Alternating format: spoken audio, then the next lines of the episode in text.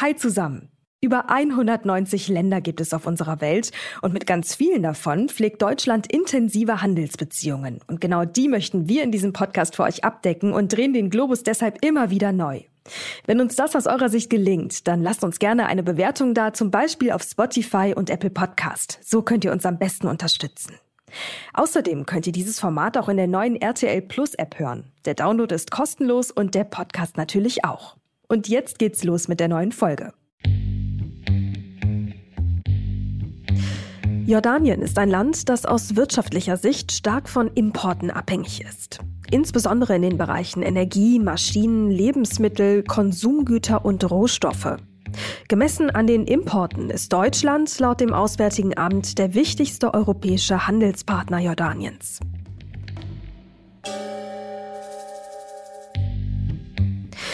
Die Reformziele des Königs sind ambitioniert. Die Wirtschaft soll in den kommenden Jahren modernisiert und insbesondere die wirtschaftliche Förderung von Frauen und jungen Menschen stark ausgebaut werden.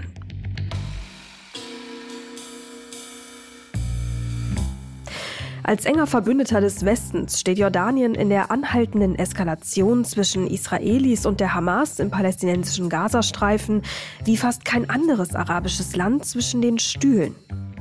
Über die Hälfte der jordanischen Bevölkerung hat Schätzungen zufolge palästinensische Wurzeln.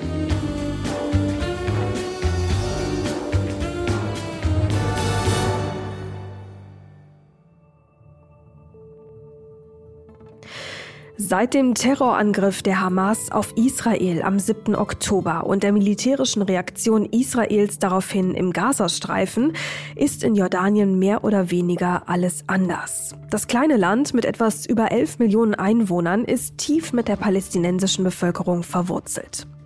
Zu sehen, dass Zehntausende Zivilisten, darunter enorm viele Kinder, durch die militärischen Angriffe bereits ihr Leben verloren haben, lässt die jordanische Bevölkerung nicht kalt. Die Straßen in der Hauptstadt Amman waren in den letzten Monaten voll von Demonstranten. Von ihrem König verlangen viele Jordanier noch mehr Solidarität mit der palästinensischen Bevölkerung und eine noch stärkere Abkehr von Israel. Für König Abdullah und Königin Rania ist diese Forderung ein besonders schmaler Grat. Denn im Gegensatz zu einigen anderen arabischen Ländern hat Jordanien schon seit langer Zeit einen offiziellen Friedensvertrag mit Israel geschlossen. Nichtsdestotrotz ist der Unmut gegenüber der israelischen Regierung auch im jordanischen Königshaus nicht mehr zu übersehen. Seit Monaten beklagen Königin Rania, die selbst palästinensische Wurzeln hat, und König Abdullah das fortlaufende Leid im Gazastreifen und ermahnen Israels Regierung regelmäßig zu mehr Vorsicht zum Schutz der Zivilisten. Was bedeutet die jüngste Nahosteskalation für ein Land wie Jordanien wirtschaftlich und auch gesellschaftlich? Welche Rolle spielt das Land für den Westen in dieser hochbrisanten Lage im Nahen Osten, insbesondere für Deutschland? Diese und viele weitere Fragen diskutieren wir heute mit André Bank, Politikwissenschaftler beim Giga-Institut, und mit Detlef Gürtler. Er ist als Korrespondent bei der Außenwirtschaftsagentur des Bundesministeriums für Wirtschaft und Klimaschutz, GTAI, für die Marktbeobachtung von Jordanien zuständig. Und damit erstmal Hallo zusammen hier bei Wirtschaft Welt und Weit. In diesem Podcast sprechen wir darüber, wie sich die Welt seit dem Ukraine-Krieg strategisch neu aufstellt. Welche wirtschaftlichen Bündnisse drohen endgültig zu zerbrechen? Wo entstehen vielleicht auch ganz neue Allianzen? Und was heißt all das für uns und unsere Wirtschaft hier in Deutschland? Dazu sprechen wir jede Woche Donnerstag mit Menschen, die sich auskennen. Ich bin Mary Abdelaziz Ditzo, Journalistin und Leiterin für den Bereich Wirtschaft und Innovation bei NTV. Heute ist Donnerstag, der 25. Januar und in dieser Folge blicken wir auf Jordanien.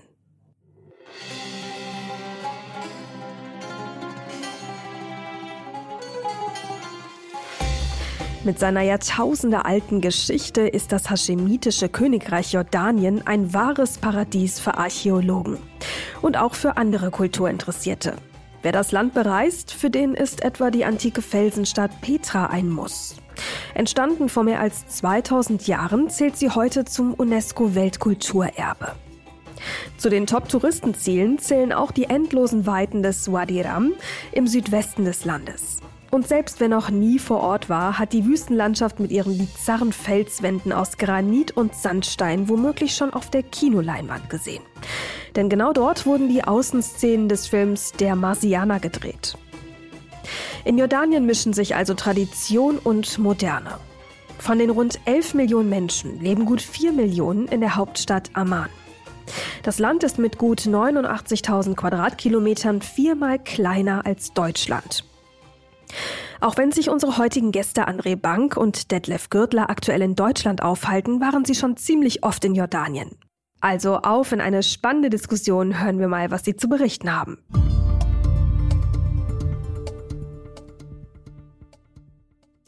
Herr Bank, Herr Gürtler, herzlich willkommen. Schön, dass Sie heute hier sind. Hallo, Frau Abdelaziz Tizo. Abdelaziz Tizo ist richtig, ja? Ist richtig, ganz genau. Schönen guten Tag. Guten Tag. Lassen Sie uns heute über Jordanien sprechen. Sie sind beide Experten in Bezug auf Jordanien. Wie ist denn die aktuelle Lage vor Ort? Also hat sich die Stimmung im Land in Bezug auf die anhaltenden Eskalationen im Gazastreifen ein bisschen beruhigt oder sind die Straßen in Amman immer noch regelmäßig voll von Demonstranten? Wie ist da Ihr Eindruck? Herr Görtler.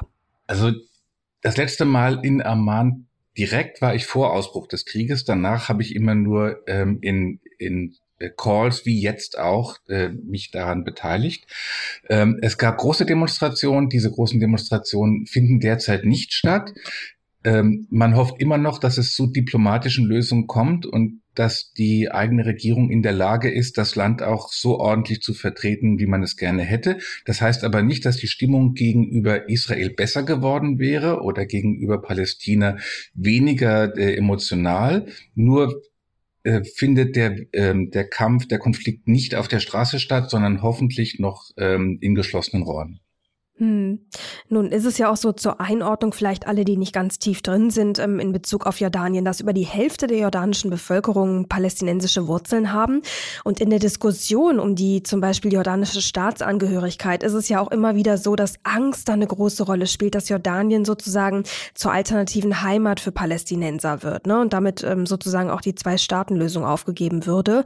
Ähm, in der Tat gibt es ja auch israelische Politiker, die ähm, Jordanien als eigentliche Heimat Heimat der Palästinenser sehen. Was ist denn da dran und wie lässt sich das einordnen, Herr Bank? Also in Israel gibt es schon lange, gerade bei dem Likud und bei der israelischen Rechten, einen Diskurs des sogenannten Watan Badil, also des alternativen Heim, der alternativen Heimstätte für Palästinenser, dass das Jordanien sei. Und das ist eine Sorge, die die jordanische Regierung und Bevölkerung schon seit Jahrzehnten hat.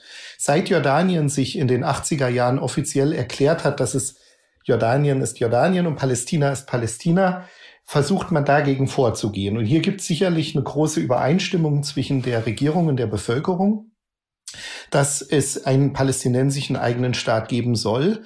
Die, das ähm, wird mit sehr großer Sorge wahrgenommen, diese jüngeren Verlautbarungen von israelischen rechten Politikern ähm, dass vor allem aus dem Westjordanland mehr noch als aus dem Gazastreifen Palästinenser vertrieben werden sollen über den Jordanfluss. Ähm, also da geht es weniger um Gaza selbst, sondern um die größere palästinensische Frage.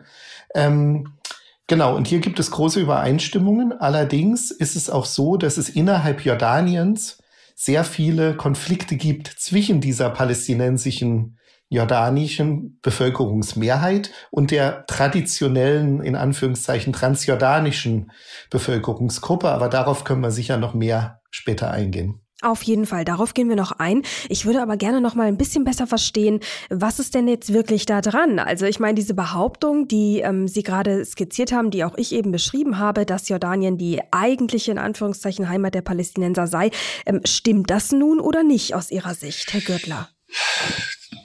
Ich würde sagen, dass das so nicht stimmt. Äh, Palästinenser haben in dem Gebiet from the river to the sea, wie es so schön hier heißt, also äh, zwischen Jordan und Mittelmeer, äh, schon immer gelebt. Ähm, äh, wir haben jetzt dort etwa sieben Millionen Palästinenser und etwa sieben Millionen äh, äh, israelische Juden, die in diesem Gebiet leben.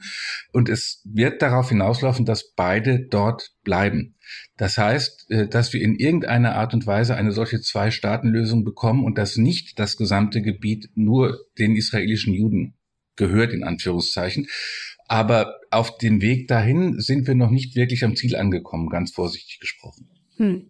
Aber dann auch nochmal, Entschuldigung, nachgehakt, wie, äh, wie kommen dann gewisse israelische Politiker darauf? Womit, also wo, wodurch lässt sich diese These begründen? Also was ist die Argumentation dahinter, zu sagen, Jordanien sei die Heimat der Palästinenser? Also das ist eine, eine Grundkonstante einer Richtung innerhalb des Zionismus, dass in diesem Gebiet, ja, in dem historischen Palästina, dass das die Heimstätte für, für Jüdinnen und Juden ist und dass, dass das vorherrscht. Aber das ist ja nicht die einzige Interpretation innerhalb des Zionismus. Hier gibt es verschiedene ähm, Interpretation bei der israelischen Rechten ist es was, was sich in den letzten Jahrzehnten, vor allem in den 60er, 70er Jahren viel präsenter gezeigt hat. Ähm, aber wie Herr Gürtler schon richtig gesagt hat, es wird in der Zukunft nicht funktionieren, dass es hier ein rein israelisch-jüdisches Gebiet gibt, sondern man muss eine Zwei-Staaten-Lösung oder andere Modelle haben, und es wird insofern noch komplizierter, als dass wir ja auch Palästinenserinnen und Palästinenser nicht nur in der Westbank, in Gaza, in Ostjerusalem haben und in Jordanien, sondern ja auch im Libanon, auch in Syrien, die dorthin ähm, infolge der verschiedenen Kriege 1948, 1967 und zu anderen Zeiten hin geflohen sind. Der große Unterschied zwischen diesen beiden Ländern, Libanon und Syrien einerseits, Jordanien andererseits, ist, dass die Mehrzahl der Palästinenserinnen in Jordanien ähm, die jordanische Staatsangehörigkeit haben. Das ist im Libanon und auch in Syrien sehr anders. Insofern stellt sich hier auch nochmal diese ganze Diskussion über ein Rückkehrrecht ähm, auch nochmal anders. Also das ist ja eine, eine weitere Komponente, die das noch verkompliziert. In Jordanien ist es sicherlich so, dass die meisten Palästinenserinnen dort zwar bisweilen darüber sprechen, aber es sehr unrealistisch ist, dass vor allem diejenigen, die 1948, die Nachfahren von 1948 geflohenen sind, wieder dorthin zurückkehren werden. Mhm. Das kann ich bestätigen. Ähm, ich habe mehrere palästinensisch, also Jordanien mit palästinensischen Wurzeln, äh, mich den unterhalten. Kein einziger hat gesagt, ich möchte wieder zurück nach Palästina. Das ist ganz was anderes mit Palästinensern im Westjordanland, die auch viel häufiger nicht nur sagen, ich möchte hier bleiben, sondern auch wieder zurück in die Gebiete wollen, in die sie aus Israel vertrieben worden sind. Aber bei den äh, Palästinensern in Jordanien ist ein relativ klares Gefühl von, ich bin hier angekommen. Ursprünglich gab es niemand auf Palästina, der in Jordanien gelebt hat. Jordanien war leer vor 150 Jahren. Da gab es so gut wie niemand außer ein paar Beduinen. Das heißt, das ist nicht die Heimat der Palästinenser, sondern die Palästinenser sind dorthin vertrieben worden. Ob sie dort bleiben wollen oder woanders hingehen sollen, das ist eine politische Frage, aber es ist nicht die Heimat der Palästinenser. Verstehe. Wenn wir die ähm, gesellschaftliche Lage Jordaniens auch noch mal ein bisschen konkreter skizzieren. Ähm, ich meine, etwas über 11 Millionen Einwohner, darunter, ähm, enorm viele Flüchtlinge und zwar einerseits natürlich extrem viele Palästinenser, ähm, aber über die letzten Jahrzehnte ja auch über eine Million Menschen aus Syrien, äh, rund 75.000 Menschen aus dem Irak, Jemen, Sudan, Sudan, Somalia, also von, von vielen verschiedenen Seiten. Ähm, nun kritisieren ja manche Jordanien dafür, dass es aktuell keine weiteren palästinensischen Flüchtlinge aufnimmt und unterstellen dem Land, es würde quasi seine eigenen Leute, mal salopp gesagt, jetzt hängen lassen. Wie ist das einzuordnen, auch unter dem Hintergrund der innerpolitischen Konflikte, Herr Bank? Also zunächst mal muss man sagen, dass Jordanien, wie Sie es genau geschildert haben, eins der Hauptaufnahmeländer von Flüchtlingen nicht nur im Nahen Osten ist, sondern weltweit. Weltweit ist es das Land, ähm, was am zweitmeisten Flüchtlinge pro Einwohner ähm, eigentlich hat. Und das muss man, muss man nochmal sagen, das prägt Jordanien sehr, sehr stark und ist auch ein Teil der Identität. Wie Herr Gürtler vorher gesagt hat, auch schon vor der Staatsgründung, offiziell 1946, de facto 1920, war es ein Land, in, das, in dem Syrer dann an sich angesiedelt haben, frühe Palästinenser, Iraker und so weiter. Also es ist, es ist neben den transjordanischen Großfamilien und diesen Beduinen ein Land, was das schon immer hatte. Aber natürlich hat sich das zugespitzt infolge der Konflikte in der Region. Palästinenser 1948, 67, 1991, Palästinenser aus Kuwait, die nach Jordanien gekommen sind. Iraker teilweise in 1980er Jahren, vor allem nach 2003 und Syrerinnen und Syrer als Flüchtlinge seit 2011. Aber neben diesen Kriegsflüchtlingen haben wir ja auch sehr viele Arbeitsmigrantinnen und Arbeitsmigranten im Land ähm, und die, die, die das noch etwas verkomplizieren. Ja, wir haben im Bausektor, im landwirtschaftlichen Bereich sehr viele Menschen aus Sudan, aus Ägypten. Wir haben innerhalb der Familien ähm, sogenannte Nannies aus Südostasien oder Südasien. Ähm, und in anderen, wir haben dann noch in den Sonderwirtschaftszonen auch aus diesen Regionen ähm, sehr viele Menschen, die in Jordanien sind. Also Jordanien ist eine kosmopolitische Gesellschaft. Ähm, und der König oder das Königshaus, die Hashemitische Monarchie, versucht dieses Spiel auch ein bisschen zu zu, also das auch so ein bisschen so darzustellen, ja, als ein sehr offenes Land. Das ist der erste Teil der Frage. Und der zweite noch ganz kurz, ähm, warum sich Jordanien jetzt dagegen wehrt, Palästinenserinnen aufzunehmen, genau wie Ägypten das tut für die für Gaza-Flüchtlinge ähm, in den Sinai rein, will Jordanien wirklich eine klare Kante gegen Israel zeigen und sagen, wir, wenn Leute jetzt vertrieben werden aufgrund der Gewalt, der Siedlergewalt in der Westbank, im Westjordanland ähm, und aufgrund der Kriegsgewalt im Gaza, wenn die einmal raus sind, kommen die vielleicht nicht mehr zurück. Ähm, das ist ein Signal auch an die internationale Gemeinschaft. Ja, das, ähm, das, das ist ja auch tatsächlich etwas, was man immer wieder hört. Gleichzeitig ist es aber ja auch so, dass ähm, aufgrund des großen palästinensischen Anteils in der jordanischen Bevölkerung ähm, auch der Druck auf das Königshaus stark gewachsen ist, ne? noch mehr zu tun, sich auch noch stärker abzugrenzen von Israel und da sozusagen mehr noch solidarischer zu sein mit den Palästinensern. Ähm, wie, wie lässt sich denn dieser Konflikt beschreiben? Also glauben Sie, das ist irgendwie eine Lage, die auch eskalieren könnte, dieser Druck aufs Königshaus? Oder ist das etwas, was sich mit der Zeit wieder beruhigen wird? Also es kann immer eskalieren. Ähm, es gab, glaube ich, im November eine Kabinettssitzung, bei der der König in Tarnanzug, also in ähm, äh, Armeekleidung aufgetreten ist, was er nur sehr selten macht. Und das muss in der Zeit gewesen sein, als es klare Drohungen oder Ankündigungen von Israel gab, dass es auch darum geht, tatsächlich aus der Westbank, aus dem Westjordanland Palästinenser nach Jordanien zu vertreiben. Also das Zeichen zu zeigen, mit uns kannst du nicht alles machen. Das heißt, dieses Zeichen ist gegeben worden, das wissen die Amerikaner auch, das wissen die Israelis auch. Ähm, das könnte dazu führen, dass man sozusagen ein, äh, die gesamte Region in Brand steckt, wenn man das tut.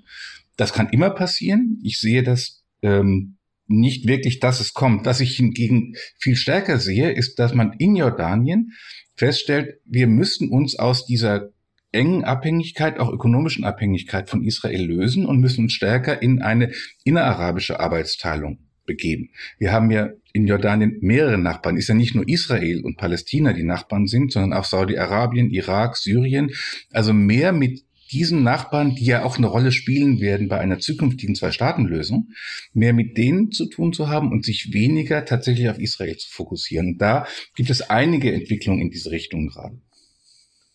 Ich würde hier gern noch mal eine Sache ergänzen. Ähm, also Herr Gürtler hat recht, aber was wirklich in Jordanien noch dazu kommt, ist, dass die Bevölkerung deutlich anti-israelischere Positionen vertreten hat, als die Regierung das typischerweise tut. Und seit dem 7. Oktober ist die Regierung ähm, ungewöhnlich weit gegen Israel vorgegangen, auch gegenüber den Amerikanern, auch gegenüber Deutschland, muss man sagen, indem ähm, zum einen die Königin Rania beim, bei CNN aufgetreten ist und eine sehr, sehr starke anti-israelische Position vertreten hat, der König ebenfalls, der Kronprinz äh, Hussein ebenfalls, aber vor allem auch der Außenminister Ayman al-Safadi in der UN eine massive, eine ganz starke Rolle gespielt hat, hier die, das israelische Vorgehen zu verteufeln. Was aber bisher ein ganz klares Tabu ist in der innerjordanischen Diskussion seitens des Königs, seitens der Regierung,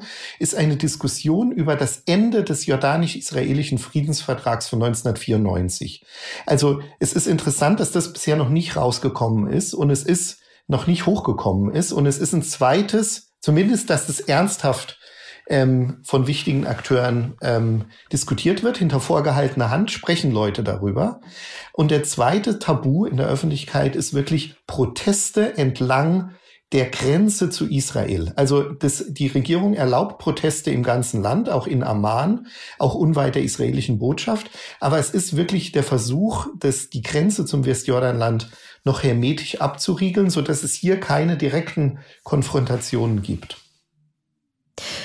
Ja, äh, um da auch nochmal die Lage des jordanischen Königshauses ein bisschen besser zu verstehen. Also mir kommt es so vor, da müssen Sie jetzt einmal sagen, ob ich da richtig liege mit der Einschätzung oder nicht, dass das jordanische Königshaus da doch schon sehr im Zwiespalt ist. Also einerseits ähm, möchte sie dem Willen der Bevölkerung recht geben, deswegen auch die Maßnahmen, die bisherigen, die Sie eben angesprochen haben, also deutlich schärfere Töne gegenüber Israel, auch gegenüber dem Westen. Andererseits aber eben auch ähm, diese verdammt guten Beziehungen zum Westen nicht zu riskieren, ne, mit Blick auf die USA, Großbritannien, Europa und so weiter. Und deshalb ähm, so Geschichten wie den Friedensvertrag zwischen Israel und Jordanien auch gar nicht erst zu berühren, also gar nicht erst zu riskieren. Wie genau lässt sich das denn jetzt beschreiben? Also setzt es das jordanische Königshaus enorm unter Druck oder hat es eigentlich doch mehr oder weniger alles im Griff? Wie lässt sich diese Lage einordnen? Der erste Teil davon ist keine jordanische Spezialität, sondern ist überall in der arabischen Welt zu sehen. Ein großer Unterschied zwischen den Regierungen, die in irgendeiner Art und Weise gezwungen sind, Realpolitik zu machen und vielleicht auch sich ganz gerne mit ihren Nachbarn vertragen würden, und der sogenannten arabischen Straße, also der Bevölkerung, bei der es überall eine sehr große Solidarität und ein äh, Mitleiden mit den Palästinensern gibt, so dass es an der Frage, wie stehst du zu Israel, immer einen Unterschied gibt zwischen den Regierungen und äh, der Bevölkerung. Das heißt, das hat Jordanien und das Königshaus dort nicht exklusiv. Was es aber exklusiv hat, ist, dass es tatsächlich schon sehr starke Beziehungen zu Israel und zum Westen gibt, weil ja Jordanien so eine Art Pufferstaat äh, ist für äh, Israel zu der arabischen Halbinsel und auch immer als Teil der Sicherheitspartnerschaft vom Westen da angesehen wurde. Ich glaube, dass sich das gerade ändert und das liegt nicht am jordanischen Königshaus, sondern es liegt an der Position, die der Westen in diesem Konflikt eingenommen hat und an der zukünftigen geopolitischen Verschiebung. Aber wie sich die genau äh, ausmändeln wird, was dabei tatsächlich rauskommt, das müssen wir erst noch sehen. Verstehe. Nun ist es ja auch so, dass in Jordanien ähm, ja verschiedene große Flüchtlingscamps sich aufgebaut haben in den letzten Jahrzehnten. Die sind ja teilweise so groß wie kleine Städte, ne, mit äh, teilweise 80.000 Einwohnern. Dort herrschen ja ziemlich chaotische Zustände. Sie haben eben ja schon ähm, das Thema Arbeitslosigkeit ganz kurz angeschnitten. Wie spielt das da rein? Ich meine, in diesen Flüchtlingscamps gibt's ja also ne, eine marode Infrastruktur, Schulen und Krankenhäuser mit hohem Mangel an Fachkräften und so weiter. Wie wirkt sich das auf das Land aus? Also ähm, in Jordanien gibt es diese Camps, das stimmt. Ähm, und die Camps der Palästinenserinnen und Palästinenser sind mittlerweile ja wirklich integrierte Stadtteile, oftmals im Osten von Amman und so weiter. Ähm, die syrischen Geflüchteten leben zum Großteil zu 80 Prozent in Städten und in Gemeinden. Das ist nicht Jordanien spezifisch, das ist ein Trend für globale Geflüchtete, dass es sogenannte Urban Refugees sind. Sie haben aber mit den 80.000 sprechen Sie natürlich das äh, Satari Camp, das Satari Flüchtlingslager, das größte, was es in Jordanien gibt, im Norden an.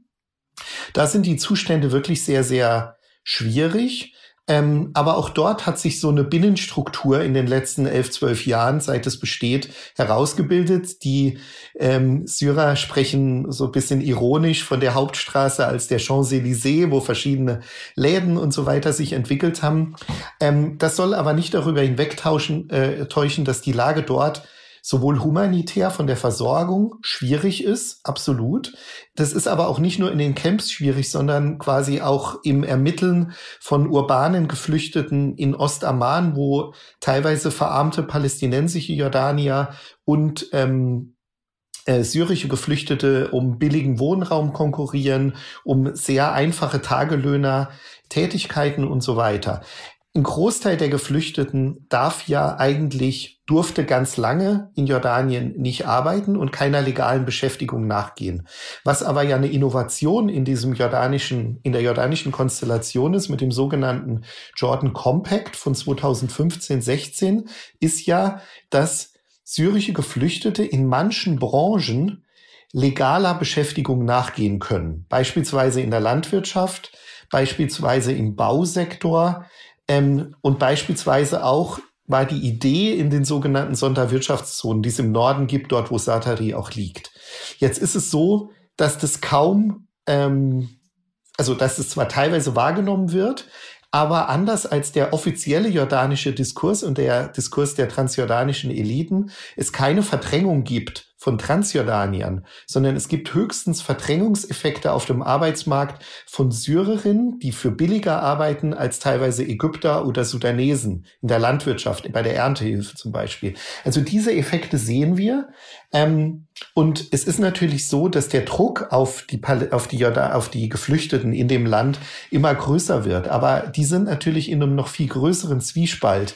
Sie können nicht nach Syrien zurück weil in Teilen des Landes im Nordwesten herrscht weiterhin Krieg. Die Diktatur von Assad, die Korruption ähm, herrscht weiter in Syrien fort. Aber auch die legalen Wege nach Europa oder anderswohin sind geschlossen, so dass sie irgendwie stuck, sie sitzen irgendwie fest.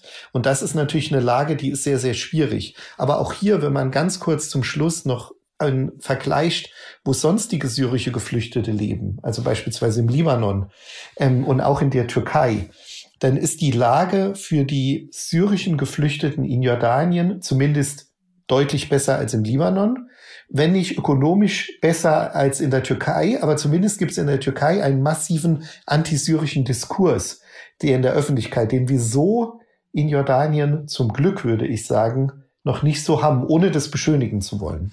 Ich würde äh, auch kurz dazu was sagen, weil es ist nicht so sonnig. Also natürlich äh, Jordanien ist ein Land, in dem man versucht, möglichst alles abzupuffern, möglichst keine Konflikte einzugehen. Das heißt, auch dort wird man, geht man mit den Flüchtlingen besser um.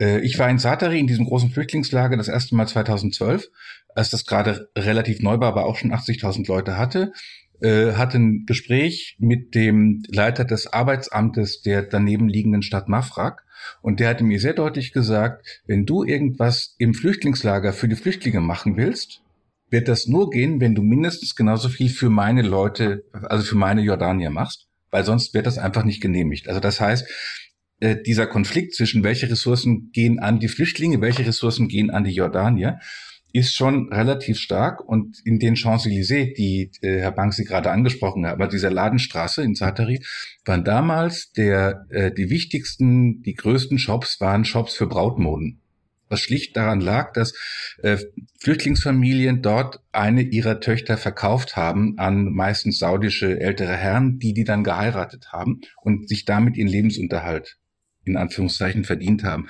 Das waren also überhaupt keine guten Beziehungen. Ich glaube, dieses Geschäft ist heute nicht mehr so, aber dass es dort wirklich ähm, äh, erträglich wäre in dem Sinn, nein, auch nach äh, zwölf Jahren Bürgerkrieg in Syrien ist das etwas, wo alle, die dort sind, darauf hoffen, dass sie wieder zurückgehen können. Also ich wollte das nicht so positiv schildern. Ich wollte nur im Vergleich zu den Nachbarländern, zu, zu Libanon vor allem das betonen. Sie haben absolut recht. Und wenn Sie Mafraq ansprechen und diese dieser Wunsch der transjordanischen Bevölkerung dort vor allem ähm, auch besser berücksichtigt zu werden, dann wurde das zumindest ein Stück weit in dem Jordan Compact mit berücksichtigt, dass quasi Unterstützung für jede Syrerin und Syrer getwinnt wird, so ist der Begriff Twinning, mit einer, mit, mit Unterstützungsleistungen für eine transjordanische äh, Person. Ähm, in der Tat ist, sind die Vorbehalte gegen Syrer im Land in den letzten Jahren viel, viel größer geworden. Und es gab auch immer wieder in Mafraq, in Irbid, in Ramsa, in diesen Städten im Norden, wo viele leben, Proteste gegen die syrische Präsenz. Ähm, das ist auf jeden Fall der Fall. Und ich möchte das nicht sozusagen kleinreden, aber so eine Art jordanische AfD, ja, also eine politische Partei oder eine politische Bewegung, die organisiert ist und diesen Anti-Flüchtlingsdiskurs im Land führt, die gibt es nicht. Das heißt, trotzdem ist es so, dass der jordanische König, wenn er auf Geberkonferenzen ist, dann, dann, dann dramatisiert er natürlich sehr die Lage, wie viele Syrer im Land sind. Das ist ja auch ein großes Politikum. Die Zahlen reichen von 600.000, 700.000 bis zu 1,5 Millionen. Ähm, also da wird es dann eher dramatisiert. Hm. Aber es ist ja schon auch nochmal eine, eine, ja, ich sag mal, ein Blick wert, ähm, zu, zu hinterfragen, wie geht denn insgesamt die jordanische Regierung mit diesem Zustand um? Es ist ja wirklich sehr, ähm, ähm, ja, sag ich mal, kleinteilig, sehr viele verschiedene Gruppierungen, die in Jordanien ihren Platz äh, gefunden haben, die sich da zu einer mehr oder weniger Gesellschaft zusammenschließen mussten. Ähm, es bringt aber auch super viel Konfliktpotenzial mit sich, ne? Ob wir nun auf die Palästinenser blicken, auf die Syrer, auf die ähm, Beduinen, die ja auch, ne, die, die mit den Volksstämmen sozusagen eine ganz große Bedeutung haben, ähm, gerade wenn wir auf die Gründung Jordaniens blicken und so weiter und so fort. All diese verschiedenen Gruppierungen, die ja auch teilweise Konflikte untereinander haben, wie Sie es gerade beschrieben haben. Wie geht das jordanische Königshaus damit um? Hat es die Lage überhaupt noch im Griff? Das jordanische Königshaus macht auf mich den Eindruck, dass sie sehr viel im Griff haben. Es ist immer noch, Jordanien ist, wenn man die ganze Region anschaut, eine Insel der Stabilität. Es ist immer noch ein Ort, an dem auch Expats, also äh, Menschen aus dem Westen, die in der Region was machen wollen, sich gerne hin zurückziehen, weil man da seine Ruhe hat. Also so weit, dass eine Kollegin, äh, Journalistenkollegin hat mir mal gesagt, das sei das Hashemite Kingdom of Boredom. Also nicht of Jordan, but of Boredom, also der Langeweile. Da passiert nichts, relativ gesehen, zum Rest der Region. Ähm, und das, was dort an Demonstrationen passiert und an Unruhen, ist deutlich weniger als in allen anderen Staaten der Region. Also deswegen auch da, selbst wenn es dort mehr knirscht als bisher, ist, wir sind wir weit von Zuständen wie in äh, Libanon oder in äh, Syrien, Irak entfernt. Also deswegen, ich sehe da eine gute Chance. Ein Punkt, der mich im letzten Jahr auch ähm, ja, was heißt optimistisch gestimmt hat, tatsächlich die Heirat des Kronprinzen mit einer Cousine des saudischen Kronprinzen Mohammed bin Salman. Also auch hier eine Öffnung hin zur innerarabischen, in Anführungszeichen, Arbeitsteilung, während äh, seine Mutter Rania, die jetzige Königin, aus einer palästinensischen Familie aus dem Westjordanland stammt, ist der Kronprinz jetzt sozusagen in Richtung Saudi-Arabien verheiratet worden. Das heißt, diese dynastische Annäherung ist auch eine, die für mich zu dieser zukünftigen, zu diesem zukünftigen Schwenk hin zur arabischen Halbinsel steht. Das stimmt, aber ich würde ein bisschen widersprechen. Also ich finde, das sind Klischees, Klischeebilder von der Hashemite Kingdom of Boredom und von der Insel der Stabilität, die dem Land so nicht mehr gerecht werden. Und wir müssen aufpassen, dass wir, wie ich vielleicht eben die Flüchtlingslage nicht dramatisch genug geschildert werden, dass wir hier nicht ein bisschen dem Regierungsdiskurs auf den Leim gehen. Das Land ist nicht so stabil, wie es dieses Bild der Insel der Stabilität suggeriert. Frau Abdelaziz Ditzo äh, hat es richtig gesagt. Es gibt sehr viele Bruchlinien in dem Land. Es gibt eine immense Anzahl an Protesten. Dauerhaft, auch kleine Proteste. Es gibt lokale Aufstände. Letzten Winter haben wir im Süden des Landes massive Proteste von Truckfahrern, Transport, äh, ähm, aus der Transportindustrie und so weiter gesehen. Das kommt immer wieder hoch. Und wir haben in dem Land eine repressive Stimmung. Das Land ist innerhalb der letzten Jahre deutlich repressiver geworden, was das Vorgehen gegen Oppositionelle angeht. Nicht umsonst hat die Organisation Freedom House das Land vor ein, zwei äh, Jahren von partly free auf non-free runtergestuft, also eigentlich eine klassische Diktatur. Der Geheimdienst kontrolliert ein großer Teil der politischen Aktivitäten. Das Online oder das Cyber, das Cyber Criminalization Law vom letzten August ähm, gibt Möglichkeiten, Online-Journalisten, Online-Aktivismus massiv einzuschränken. Also der, der, die Civic Spaces, also die, die Räume, wie sich Zivilgesellschaft, wie sich junge Leute organisieren können, sind ganz, ganz klar eingeschränkt. Also wenn das der Weg zum Golf ist, dann habe ich da auch ein bisschen Sorge, weil zu sehr diesen innenpolitischen Druck auf die Bevölkerungsgruppen zu machen, kann auch eben Backlash, also kann auch Rückschlageffekte haben. Also auf der politischen Seite Gibt es ein bisschen diese Stabilisierung über die vermeintliche Thronfolge, die Sie ansprechen, Herr Gürtler? Aber es ist doch so, dass das Land repressiver geworden ist. Und so repressiv, wie ich das in den letzten fast 25 Jahren, seit ich regelmäßig hinreise, eigentlich noch nie war. Was glauben Sie denn, woran liegt das? Das ist ja ein ganz spannender Punkt. Also gerade wenn wir nochmal ähm, ähm, auch erwähnen, dass Jordanien so gute Beziehungen zum Westen hat, so intensive Beziehungen, ob jetzt USA, Großbritannien oder Europa ähm, und auch eben Israel bis vor kurzem. Das ist ja eigentlich ein sehr, ich sag mal, westlicher Einfluss, der dann irgendwie auch ähm, ja mit reingetragen wird in das Land. Woher kommt dann dieser Gegentrend? Also ich glaube, dass der Westen damit kein letztlich kein großes Problem hat, dass das eine autoritäre Monarchie ist. Also es gab Phasen, wo man, wo auch westliche Entwicklungshilfe auch geschaut hat nach Governance-Reformen, nach Demokratisierungsprozessen in dem Land. Das gab es ein bisschen in den 90er Jahren, das gab es mal Mitte der 2000er Jahre beim US-Präsidenten George W. Bush, das gab es immer wieder von der EU und auch von Bundesregierungen.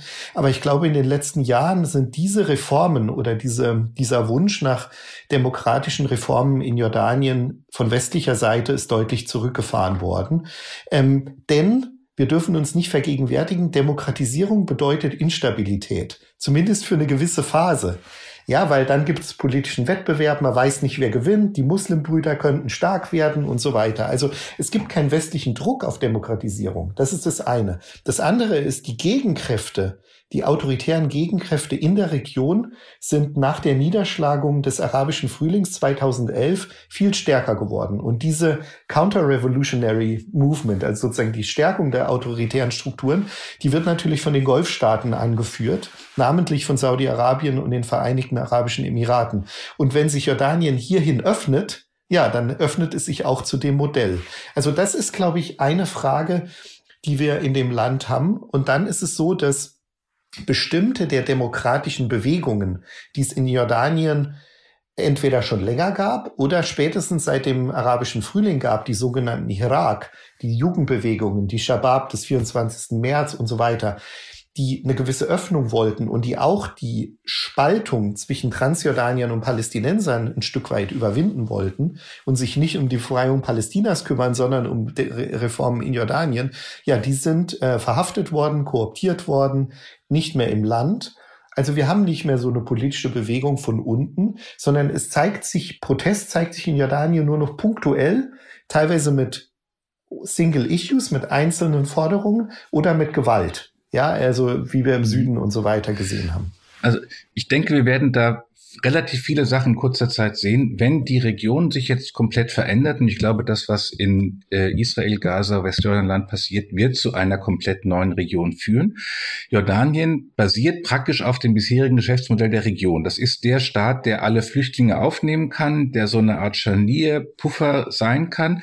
Wenn die Region sich anders darstellt, und das will ich jetzt noch nicht prognostizieren, wie das sein wird, dann wird das für Jordanien auch eine Änderung des Geschäftsmodells bedeuten. Und da bin ich jetzt nicht so sehr bei der Politik, sondern bei der Ökonomie. Ich sehe eindeutig eine äh, ökonomische Hinwendung zur Golfregion. Ob das eine politische wird, ist eine andere Frage. Also da bin ich ganz bei Ihnen, Herr Bank. Das könnte ein Problem werden. Ökonomisch wird es sehr stark in diese Richtung gehen, auch weil Saudi-Arabien so viel am Roten Meer macht und das Rote Meer ja eine der Entwicklungsperspektiven für Jordanien auch äh, darstellt, haben gerade erst das Kreuzfahrtterminal in Aqaba aufgemacht und schon fährt kein Kreuzfahrtschiff mehr, weil das ganze Rote Meer geschlossen ist. Aber da sieht man, an der Stelle kann sich was bewegen. Für Deutschland ich bin ja gehört zu GTRI, Germany Trade Invest, also die Exportförderungsagentur äh, des Wirtschaftsministeriums. Deutschland macht sehr viele Kooperationen immer mit der jordanischen Regierung auf Verwaltungsebene. Und das funktioniert relativ gut. Das heißt, die Ministerien, die Agenturen und so weiter, man kennt sich, man hat viel miteinander zu tun. Dass daraus dann wirklich eine gelebte Partnerschaft wird, das ist was anderes, weil gerade auf der Seite der Unternehmen, der Wirtschaftszusammenarbeit passiert nicht so viel, wie man sich wünschen würde auf beiden Seiten. Und wenn wir da jetzt auf die ökonomische Situation noch mal ein bisschen tiefer auch blicken, tiefer ähm, einsteigen, äh, glauben Sie vielleicht, um mal damit anzufangen, Herr Gürtler, dass ähm, eine stärkere Zuwendung oder Hinwendung zur arabischen Welt, also zum Beispiel Saudi-Arabien, gleichzeitig bedeuten könnte, dass ähm, ökonomische Beziehungen zum Westen abgeschwächt werden? Oder geht da ein Aufstieg, eine Intensität miteinander einher? Ich sehe nicht, dass dadurch die Beziehung zum Westen abgeschwächt werden, die Beziehung zu Israel möglicherweise. Nur um ein Beispiel zu nehmen, ähm, Jordanien ist die ganze Zeit mit Israel in Konflikten und Verhandlungen über das Wasser des Jordan. Jordanien ist ein sehr wasserarmes Land. Ähm, wenn es gelingt, mehr Wasser aus dem Roten Meer über Entsalzung für Jordanien zu bekommen, vielleicht auch äh, Kanäle, Pipelines vom Roten Meer bis nach Amman, dann wird die Abhängigkeit von Israel geringer und das ist etwas, was viel stärker in die innerarabische Arbeitsteilung reingeht. Das heißt, das wird eher funktionieren. Für die Zusammenarbeit mit dem Westen gibt es ein großes Thema, von dem wir noch nicht wissen, welche Rolle es spielen wird, und das ist erneuerbare Energie. Jordanien ist ja blöderweise einer dieser wenigen arabischen Staaten, die keine fossilen Brennstoffe im Boden haben. Aber sie haben sehr viel Platz und sie haben sehr viel Sonne. Das heißt, man könnte erneuerbare Energie in einem sehr großen Ausmaß ausbauen und daraus auch ein Exportgut für den Westen machen. Ob das funktioniert, dazu braucht man dann wiederum eine zumindest stabile ökonomische Basis, auf der das passieren kann. Und die muss sich erst noch entwickeln, aber ich sehe da keinen Bruch, sondern ich sehe da eher Potenzial. Hm. In welchen Bereichen ist denn die jordanische Wirtschaft stark? Gibt es da Branchen? Ähm, eine, die wir am stärksten kennen, am meisten kennen, ist Tourismus. Viele Leute, die ansonsten mit Jordanien nicht viel zu tun haben, sind mal in Petra gewesen oder haben auch, denken auch eine Kreuzfahrt zu machen. Wie gesagt, solange die Kreuzfahrtroute im Roten Meer geschlossen ist, wird das nichts. Aber Jordanien hat ähm, Städten, die Religionstourismus ermöglichen. Jordanien hat Städten, die Kulturtourismus ermöglichen. Da gibt es sehr viel und das ist auch, äh, da gibt es Weltkulturerbe und Großartiges, das man sich anschauen kann. Ähm, ansonsten leidet Jordanien sehr stark unter der Wasserarmut. Also alles, wo es darum ging, Industrie aufzubauen, braucht Wasser. Wasser ist in Jordanien so gut wie nicht vorhanden. Ähm, das wenige Wasser, das es gibt, wird sehr stark eingesetzt, um Obst und Gemüse für die arabische Halbinsel anzubauen, die noch viel weniger Wasser haben. Eine der in Anführungszeichen Branchen, von denen ich glaube, dass sie für den Westen interessant sein könnten, auch gerade für Deutschland, sind jordanische Fachkräfte, weil es sehr viele gut ausgebildete und unterbeschäftigte Jordanier gibt. Die haben eine Hauptrichtung, wo sie äh, zum äh, Arbeiten hingehen, das ist die Golfregion. Genauso gut könnte das auch in Richtung Westen gehen. Es ist gerade erst ein Zentrum für Arbeitsmobilität von der GIZ in Amman eröffnet worden, das von Deutschland und Jordanien gemeinsam betrieben werden soll, dass eine solche äh, Fachkräftemigration in Richtung Deutschland fördern soll. Da kann viel draus werden, noch ist es im ganz kleinen Ausmaß. Hm. Nun war ja auch König Abdullah ähm, neulich erst in Deutschland und hat unter anderem über diese, den Ausbau sozusagen der ähm, Beziehungen der wirtschaftlichen, auch über Fachkräfte gesprochen. Ähm, glauben Sie denn andererseits, ähm, Herr Bank, dass es sozusagen mit Blick auf diese Double Standards, ne, also die doppelten Standards, die das jordanische Königshaus auch dem Westen, auch Deutschland vorwirft, ne, mit, also mit Blick auf die aktuelle Nahosteskalation, dass da dann auch noch eine große, mh, hm, ich sag mal, ja, dass, dass viele viele Jordanier überhaupt Lust hätten, als Fachkräfte nach Deutschland zu kommen? Oder wird Deutschland da irgendwie gerade ja auch ziemlich unbeliebt aus jordanischer Sicht? Also insgesamt wird Deutschland, ist Deutschland deutlich unbeliebter. Und mir ist es noch nicht vorgekommen, dass ähm, ich von so vielen jordanischen Kolleginnen und Kollegen, von so vielen Freunden, ähm, nach seit dem 7., wie seit dem 7. Oktober kontaktiert wurde und Deutschland massiv kritisiert wurde ähm, und in einem Atemzug genannt wird als Kolonialmacht, wirklich, das ist der Begriff, Kolonialmacht wie die USA, wie Großbritannien und wie Frankreich. Deutschland hatte immer diesen Status, dass es keine Kolonialmacht in der Region war, dass es eine Mittelposition hatte, dass es ausgewogen war und dass man das machen konnte. Das ist eine allgemeine Stimmung die, ob jetzt individuelle Fachkräfte sich entscheiden, nach Deutschland zu kommen, das liegt dann an ganz anderen Sachen. Und Deutschland hat, glaube ich, trotzdem als Wirtschaftsland, ähm, als prosperierendes Land und so weiter noch eine sehr gute Wahrnehmung bei vielen einzelnen Jordaniern. Ich glaube, es geht dann eher um Fragen, wie sieht es mit der Sprach, äh, mit, mit dem Spracherwerb aus. Ja, ist kein englischsprachiges Land, Deutschland. Ähm, äh, und mit bestimmten ja, technischen Fragestellungen, welche Branchen, wie passt es rein? Also wenn man diese Themen lösen kann, dann haben wir natürlich wirklich in Jordanien ein gutes Potenzial. Es ist eigentlich im Durchschnitt so, dass viele Jordanierinnen vor allem auch sehr gut ausgebildet sind. Da kommen aber wiederum kulturelle Traditionen mit dazu. Werden denn die Frauen von den Familien sozusagen auch nach Deutschland geschickt, um hier zu arbeiten? Oder ist es dann doch wieder eine sehr männliche äh, Fachkräftemigration? Das ist nochmal so eine Frage. Ich will aber noch kurz zwei Bereiche ergänzen, ähm, die nicht so relevant sind wie das, was Herr Gürtler vorher gesagt hat mit dem Tourismus und mit Fachkräften, wo Jordanien aber wirtschaftlich auch noch, hm, was in Jordanien vielleicht noch bisschen progressivere oder so äh, oder oder äh, Wirtschaftsbereiche sind, die irgendwie ein bisschen blühen. Das eine ähm, ist der Medizintourismus. Also in Jordanien, in Jordanien hat sich in den letzten Jahren eben auch haben sich viele Kliniken und so weiter entwickelt, die vor allem für ähm, Reiche aus dem Golf ähm, die Möglichkeit darstellen. Das ist sicher eine wichtige Einnahmequelle ähm, auch so eine Art pharmazeutische Industrie, die da ein bisschen mit angedockt ist, gibt es in Jordanien. Ja, so eine Art äh, Gesundheitstourismus, oder? So kann man es nennen, ja, genau. Gesundheitstourismus ist ein besserer Begriff, genau. Ähm, das ist eine, ein Bereich. Und dann haben wir traditionell in Jordanien, das ist eher oldschool, sage ich mal, den Abbau von Phosphat, Pottasche und so weiter. Die sind nicht mehr so relevant auf dem Weltmarkt, wie sie zu früheren Jahren oder Jahrzehnten waren. Aber das ist noch was, was Jordanien exportiert. Aber ansonsten hat der Gürtler natürlich recht, dass das Land kein Öl und kein Erdgas hat, anders als viele andere Länder in der Nachbarschaft, dass es so diese immense Wasserarmut hat, liegt natürlich wie ein struktureller, ja, sozusagen Burden äh, im Grunde auf dem Land drauf. Hm. Wenn wir beim Gesundheitstourismus bleiben, Herr Gürtler, was, was würden Sie sagen? Welche Chancen könnten sich da konkret für deutsche oder für die deutsche Wirtschaft ergeben? Die Jordanier hätten gerne für, es gibt sehr, sehr viele Kliniken, vor allem in Amman, die solche Dienstleistungen und äh, äh, Operationen anbieten. Das ist nicht nur Gesundheit, da ist auch viel kosmetisch mit dabei. Fettabsaugung, Falten wegmachen und so weiter, wofür man halt als reicher äh, Golfi gerne nicht im eigenen Land sein möchte, sondern lieber woanders hingeht. Es gibt äh, mehrere Dutzend von diesen Kliniken. Die haben zum Teil deutsches Equipment. Keine von diesen Kliniken wird aber von Deutschen betrieben. Und das ist etwas, wo man sich gut vorstellen kann, dass es nicht nur darum geht, dass ich da mal einen Computertomographen oder irgendwelches Chirurgenbesteck hin verkaufe, sondern dass man auch tatsächlich hier in den Betrieb von solchen äh, Gesundheitskliniken geht. Jordanien wäre ein großartiger Einstiegspunkt für den gesamten arabischen Markt. Die Jordanier sind uns Europäern, uns Deutschen deutlich näher als sagen wir Kuwait oder Jemen oder auch Saudi-Arabien. Ähm, sie sind relativ zum einen, äh, es gibt dort eine äh, christliche Minderheit. Zum zweiten, es ist Teil des, der Mittelmeergegend, auch wenn Jordanien keine Mittelmeergrenze hat. Wir haben hier ein mediterranes Klima. Wir haben keine 50 Grad im äh, Sommer und im Winter regnet es auch manchmal. Also von daher, es ist dann äh, ein relativ gutes Klima.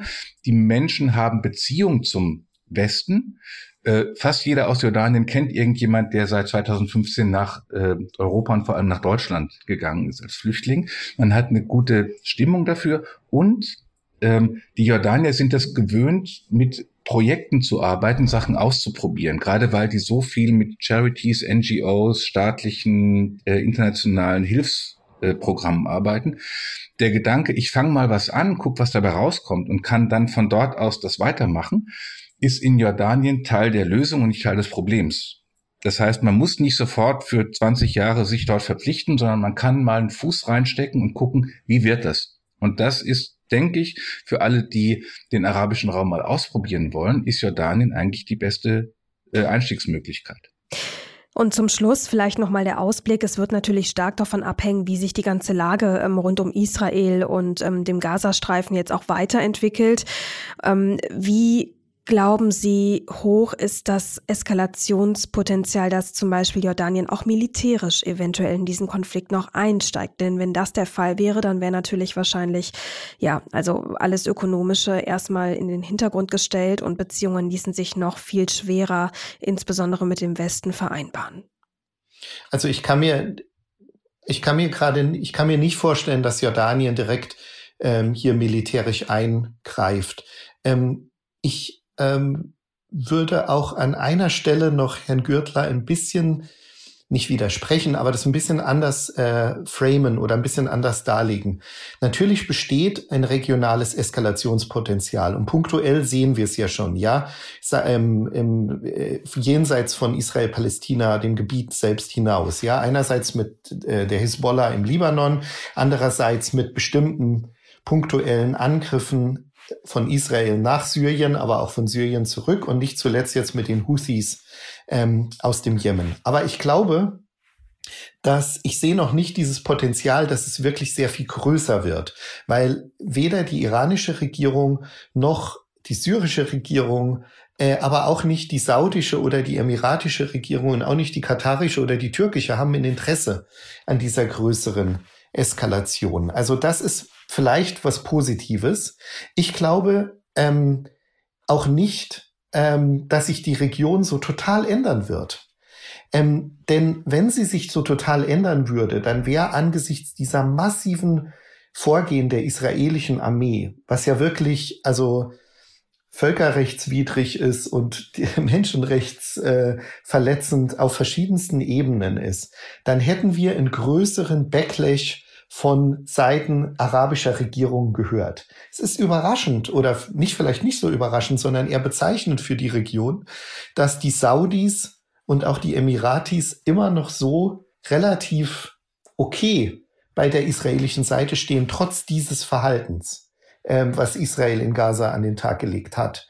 Also ich glaube eigentlich, und es hat noch nicht sozusagen dazu geführt, dass die sogenannten Abraham Accords, ja, also diese Normalisierungsprozesse, die äh, mit den Emiraten, mit Bahrain, mit Marokko und mit Sudan laufen, dass die wirklich auch abgebrochen wurden. Also ich glaube eigentlich, dass sich die Region auf der Regierungsebene gar nicht so ändern wird. Wo sie sich deutlich ändert, ist in der viel anti-israelischeren und viel anti-westlicheren Haltung der Bevölkerungen. Und das zeigen auch die Umfragen von Arab Barometer, die gerade unlängst veröffentlicht wurden, dass 97 Prozent der arabischen Bevölkerung in der Gesamtregion emotionale, psychologische Schmerzen haben bei dem, was sie bei Palästina erleben. Also ich glaube, das ist was, ähm, wie man mit den Gesellschaften zukünftig umgeht. Äh, das wird eine große Herausforderung und das wird für die jeweiligen Regierungen auch eine Herausforderung, unter anderem für die jordanische. Ja, genau deswegen habe ich auch gefragt, weil ähm, es ja schon so ist, dass der Druck, dieser emotionale Druck auch vor allem, ähm, der ja von den Gesellschaften getragen ähm, wird in Richtung Königshaus, stärker wird und dass ähm, gleichzeitig auch die Erwartungshaltung, dass die Regierung mehr tun soll, irgendwo wächst. Ne? Und da sind wir wieder bei dem Zwiespalt von eben. Einerseits zu sagen, Jordanien kann es sich gar nicht auch leisten, äh, die Beziehungen zum Westen so sehr zu riskieren, als dass es da irgendwie den Friedensvertrag auflöst mit Israel und militärisch eingreift. Und andererseits aber eben dieser wachsende Druck aus den Bevölkerungen und auch anderer arabischer Länder, dass da noch mehr passieren muss. Also ich glaube, bevor Jordanien militärisch in den Konflikt eingreift, werden mindestens andere drei andere Staaten eingegriffen haben, nämlich Libanon, Syrien, Ägypten und oder Irak. Das heißt, dann ist eh wurscht sozusagen, weil wenn die alle eingegriffen haben, dann steht die ganze Region in Flammen und dann müssen wir auch nicht über Investitionen und Tourismus nachdenken, sondern dann äh, äh, gnade uns welche Macht auch immer da oben sein mag. Also deswegen, dass Jordanien spezielles militärisches Problem hat, nein, wenn, dann hat das die ganze Region. Also deswegen, ich würde sagen, es sieht nicht danach aus, dass das uns komplett explodiert. Ich bin bei Herrn Bank. Die arabischen Staaten haben sich sehr ruhig verhalten. Ich würde nicht sagen an der Seite Israels, sondern das ist eindeutig, die USA müssen ihre Schützling Israel zur Raison bringen, müssen Israel klar machen, dass es nur mit einer ähm, friedlichen Lösung mit den Palästinensern zu Frieden in der Region kommen kann. Wenn das die USA den Israelis erklärt haben, dann kann in der Region tatsächlich der Frieden ausbrechen. Davon wird dann auch Jordanien profitieren, aber da sind wir nun wirklich noch nicht. Das sind ja gar nicht mal so schlechte Aussichten. Eine positive doch äh, im Verhältnis der Gesamtsituation, Einschätzung und Analyse von Ihnen beiden. Ganz herzlichen Dank für das Gespräch. Wir behalten das natürlich alles tief im Blick bei NTV und vielleicht sprechen wir uns bald wieder. Ganz lieben Dank für Ihre Zeit. An dieser Stelle möchte ich mich ganz persönlich bei Ihnen für das zahlreiche Feedback der letzten Monate auf LinkedIn und anderen Plattformen bedanken. Der Austausch und das Feedback unserer Hörerinnen und Hörer haben uns tiefe Einblicke in Ihre Gedankenwelt gegeben. Und genau das wollten wir ja auch, um noch besser zu verstehen, welche Fragen eigentlich noch im Raum stehen, welche Länder auf wirtschaftliches und auch auf geopolitisches Interesse stoßen. Wir drehen den Globus in diesem Podcast jede Woche neu. Und egal wo es stehen bleibt, ein inhaltliches Abenteuer ist jederzeit garantiert. Ich verabschiede mich an dieser Stelle in ein neues spannendes Abenteuer namens Elternzeit. Und ich freue mich Ihnen mitzuteilen, dass dieser Podcast in Zukunft von unserer großartigen Redakteurin Andrea Sellmann gehostet wird. Ich freue mich jetzt schon auf Ihre erste Folge nächste Woche und bin gespannt, welches Land uns dann erwartet. Redakteure dieses Podcasts sind Andrea Sellmann, das NTV Telebörsenteam und ich, Mary Abdelaziz Ditzo. Außerdem hatten wir in dieser Folge großartige Unterstützung von Lea Pasch und Emily Zayner. Produziert wird dieses Format von Wake One aus dem Team der Audio Alliance. Außerdem haben Sie jederzeit die Möglichkeit, uns Lob, Kritik und Themenvorschläge zu schicken. Schreiben Sie uns am besten eine E-Mail an www.ntv.de.